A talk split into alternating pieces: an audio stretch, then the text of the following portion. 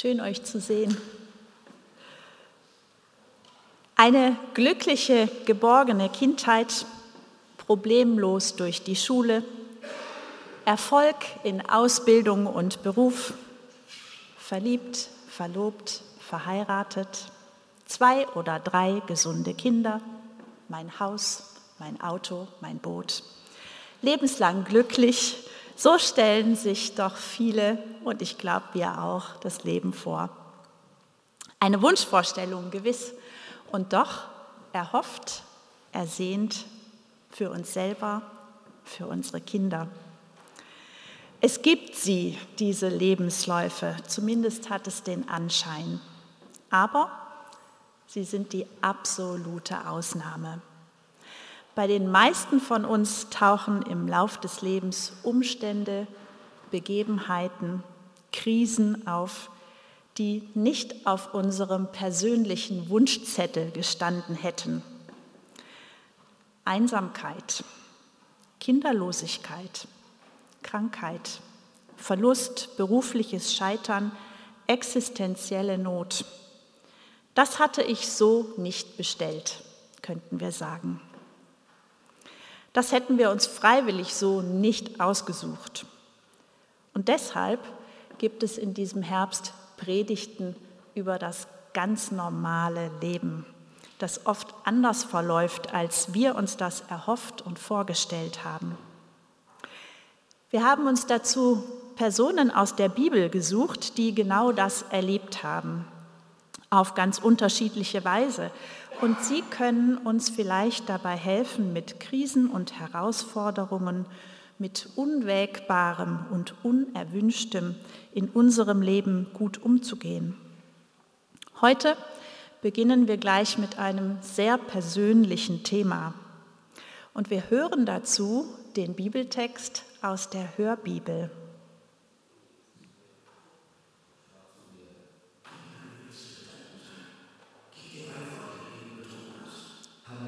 Das ist mittendrin.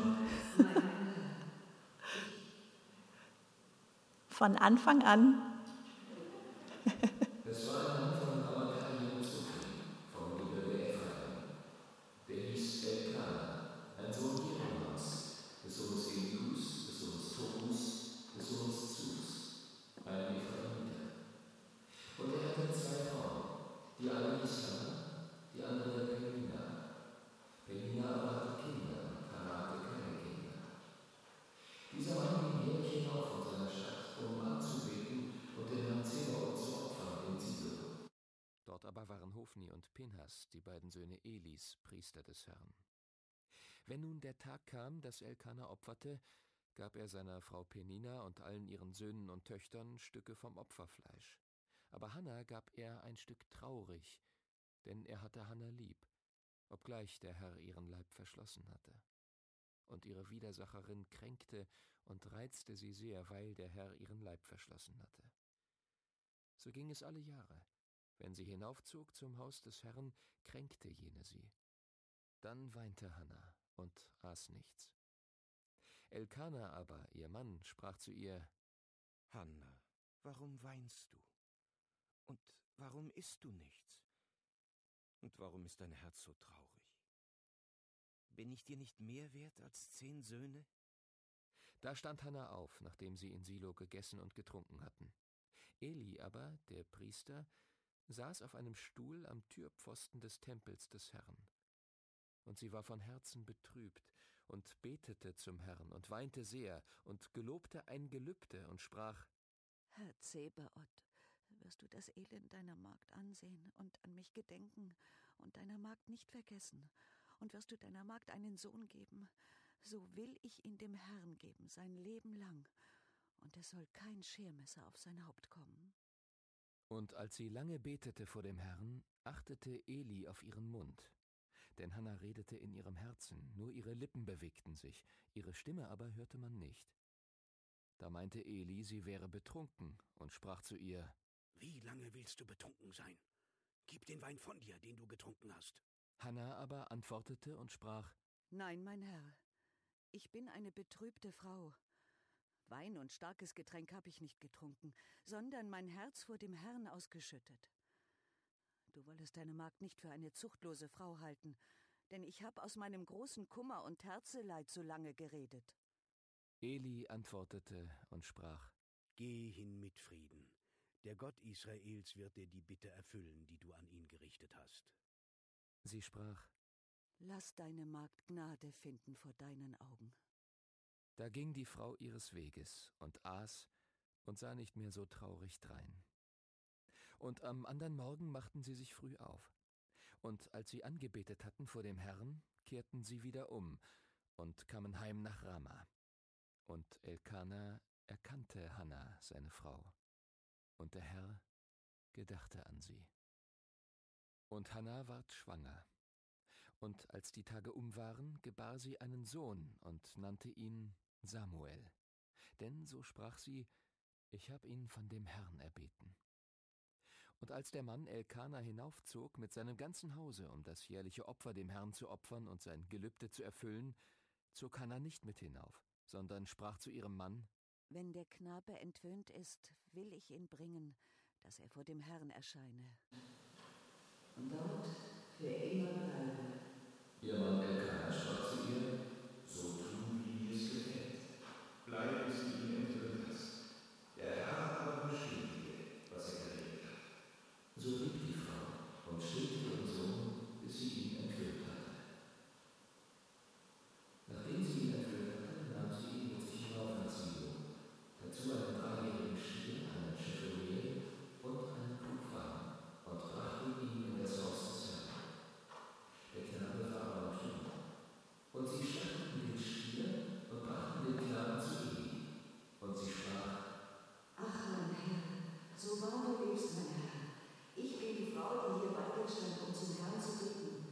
Um diesen Knaben brauche ich. Nun hat der Herr mir die Bitte erfüllt, die ich an ihn gerichtet hatte. Darum gebe ich ihn dem Herrn wieder sein Leben lang, weil er vom Herrn erbeten ist. und sie beteten dort den Herrn an.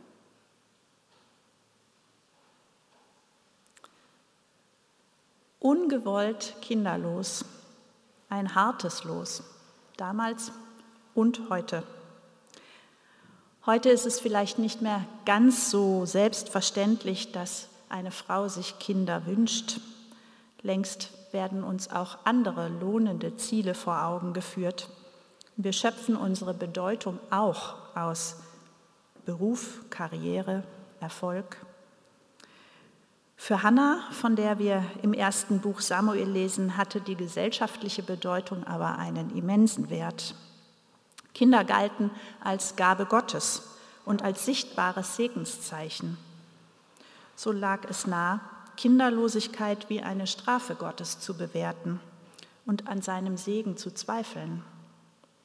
Hannah litt daran. Wie hat sie das bewältigen können und wie sehr muss sie gelitten haben? Auch wenn die gesellschaftliche Anerkennung und die finanzielle Absicherung heute keine so große Rolle mehr spielen, der persönliche Schmerz ist heute noch genauso da. Und das kann schlimm sein.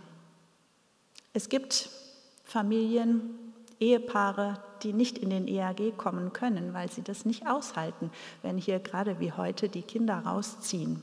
Es ist schwer auszuhalten.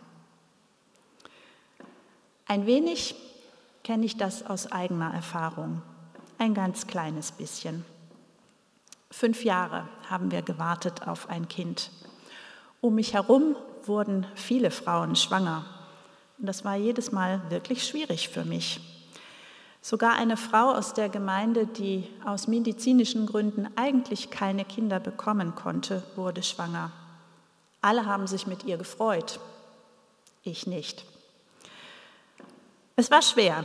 Die Fragen von Verwandten, von Bekannten nach Kindern waren wie Nadelstiche und haben manche Feier und Begegnung für mich verdorben.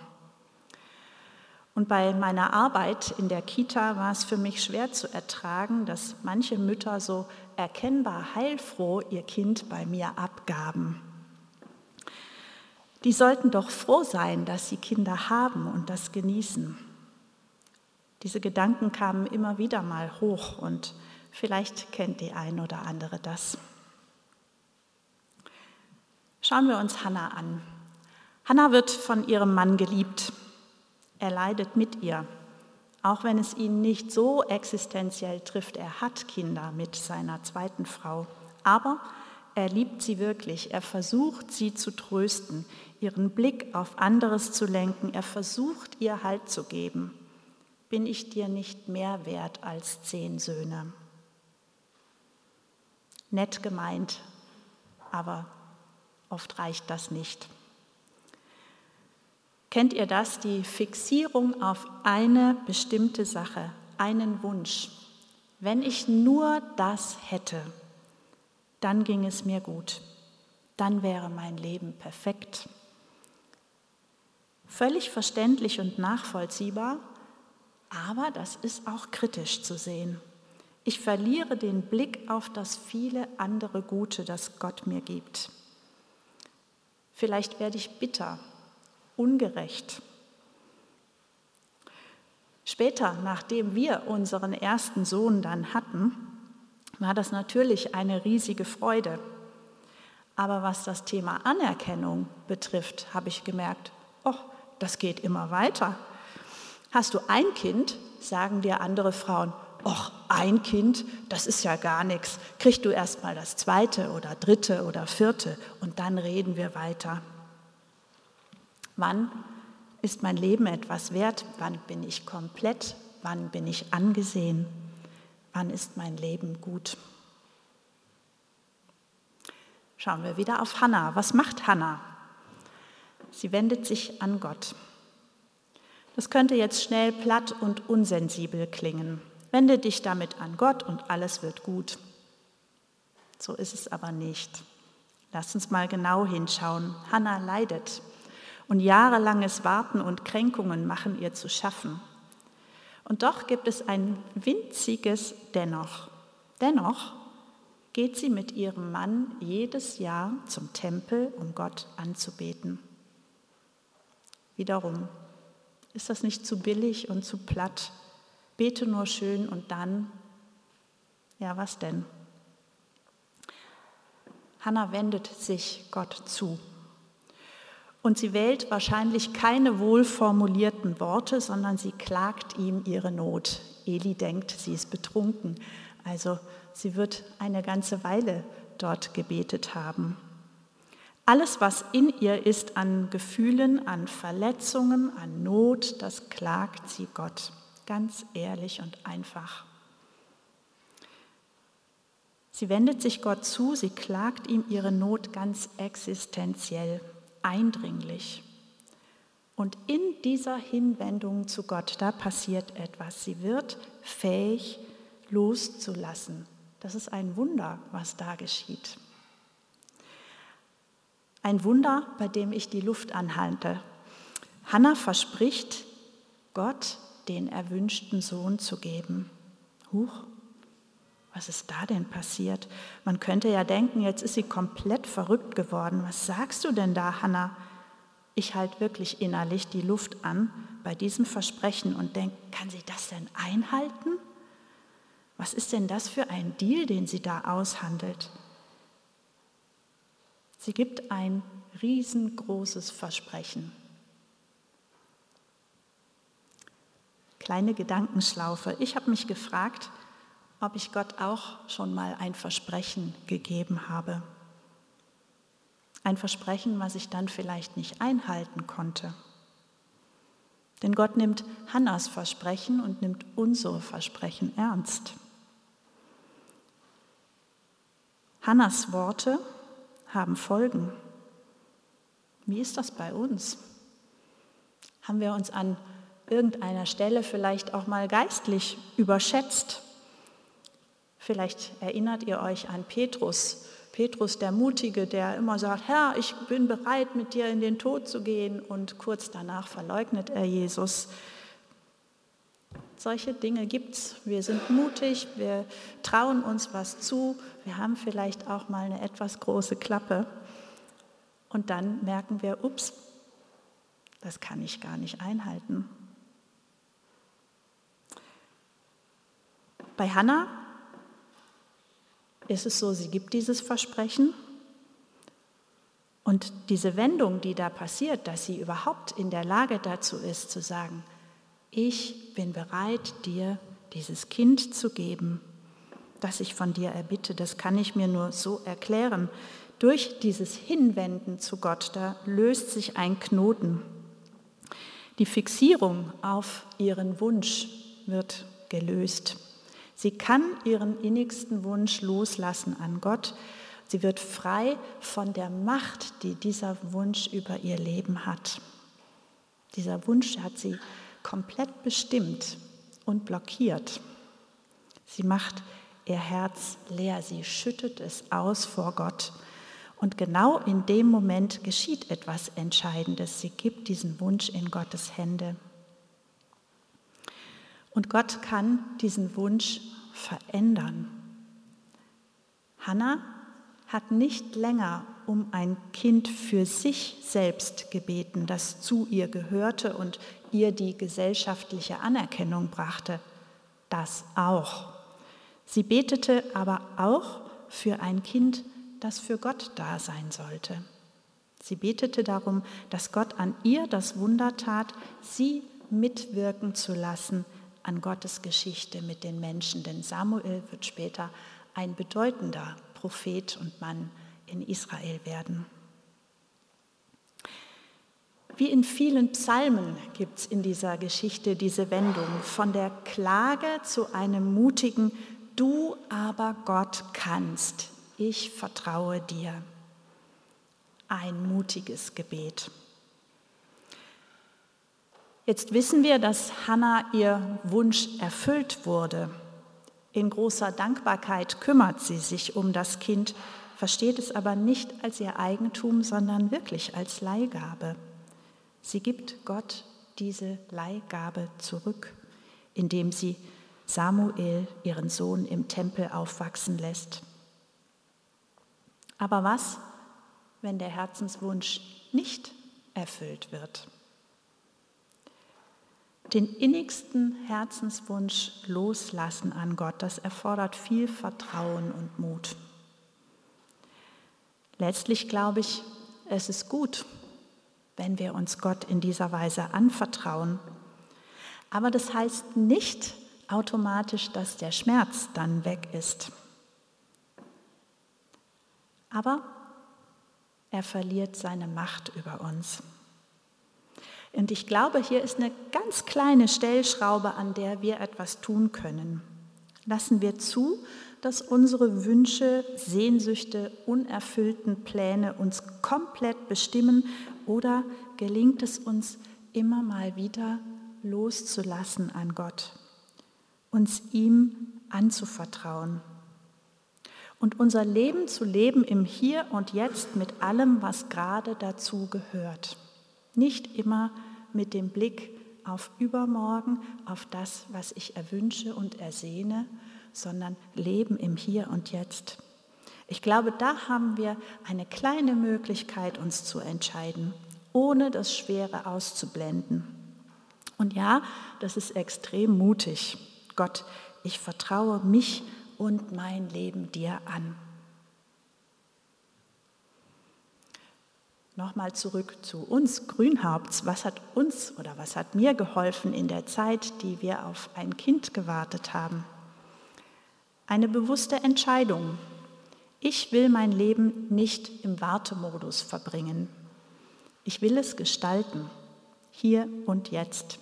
Diese Zeit hat Gott mir geschenkt und ich will und werde sie gestalten, mit ihm und für ihn. Das war leichter gesagt als getan, das kann ich euch sagen. War aber auch unsere gemeinsame Entscheidung. Wir hatten Zeit fürs Ehrenamt, wir haben miteinander Verantwortung übernommen in unserem CVJM. Wir hatten auch Zeit miteinander, die uns sehr geprägt hat und unserer Beziehung gut tat. Und doch gab es diesen Schmerz immer wieder mal, er war nicht weg. Aber er hat uns nicht bitter gemacht, und nicht komplett bestimmt. Zurück zu Hannah. Hannah hält ihr Versprechen. Sie lässt Samuel, nachdem er abgestillt war, im Tempel aufwachsen. Und Samuel wird dieser bedeutende Prophet.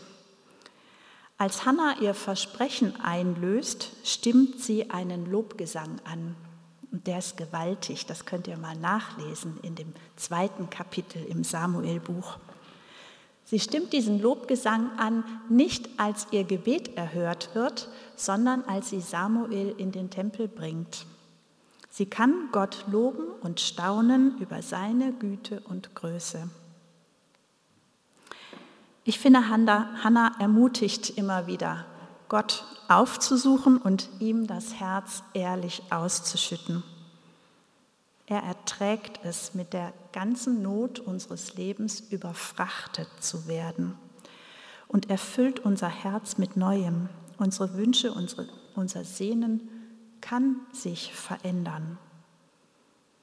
Und wir sehen vielleicht nicht mehr uns und unsere Not als den Mittelpunkt der Welt, sondern Gott, der das Beste für uns will und uns auch in der Not begegnet.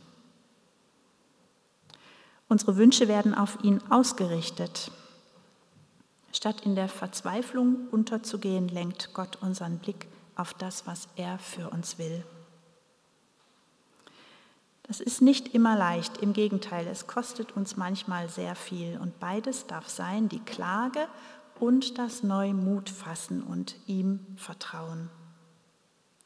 Vertrauen darauf, dass Gott da ist, dass er tröstet dass er Kraft gibt für jeden einzelnen Tag, dass er Zukunft und Hoffnung schenkt, egal wie mein Leben verläuft.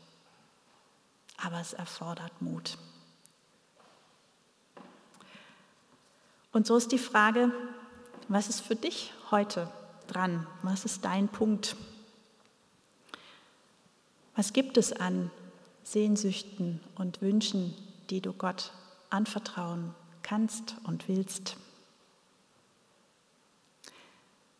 Hast du Gott ein Versprechen gegeben? Gibt es noch etwas einzulösen? Bist du etwas schuldig geblieben? Dann komm mit ihm ins Gespräch und klär das.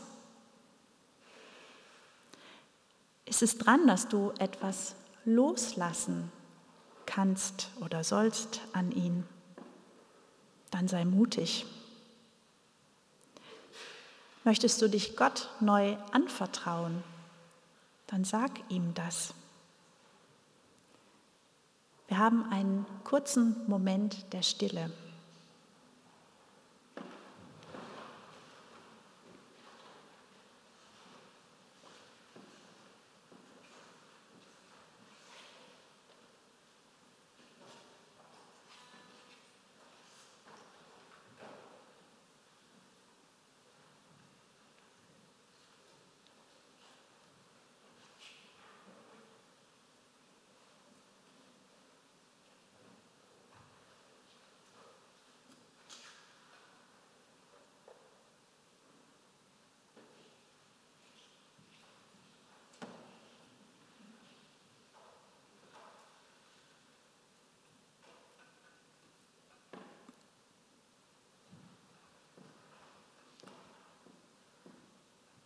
Ich möchte schließen mit einem Gebet von Romano Guardini. Herr Jesus Christus, alles ist Geschenk und Gabe von dir. Nichts habe ich von mir selbst. So empfange ich mich aus deiner Hand und verschenke mich an dich. Das ist meine Wahrheit und Freude. Lass mich in deiner Gegenwart das Geheimnis leben, dass du in mir bist. Ich bin durch dich und vor dir und für dich. Amen.